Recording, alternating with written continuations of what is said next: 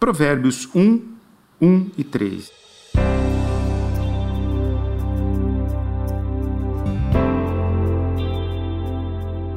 Estes são os provérbios de Salomão.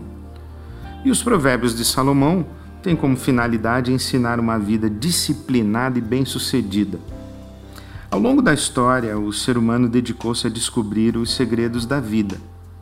Os tempos modernos e pós-modernos parecem ter oferecido a busca da felicidade pessoal e particular, em termos de máximo prazer e satisfação de desejos e mínimo de sofrimento e dor como o mais elevado propósito da existência humana: sofrer pouco e ter muito prazer.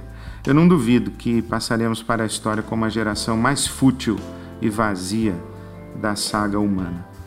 Acreditamos na supremacia da razão, na potência da ciência e da tecnologia, na racionalidade das ideologias políticas e na utopia do Estado promotor da justiça e da equidade.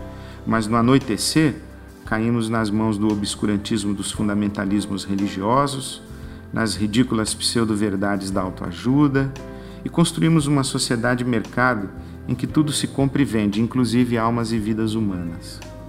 A tradição espiritual judaico-cristã oferece um suplemento de alma para o mundo, aponta um caminho de sentido no chão da vida, a sublimidade da convivência familiar, a singeleza da amizade, a dignidade do trabalho, a prática da justiça e da generosidade, a celebração da existência, mesmo com todas as suas contradições e paradoxos, a existência como uma dádiva de Deus.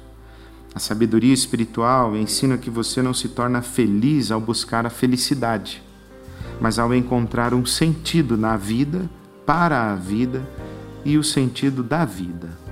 A sabedoria ensina a viver porque viver é mais que sobreviver.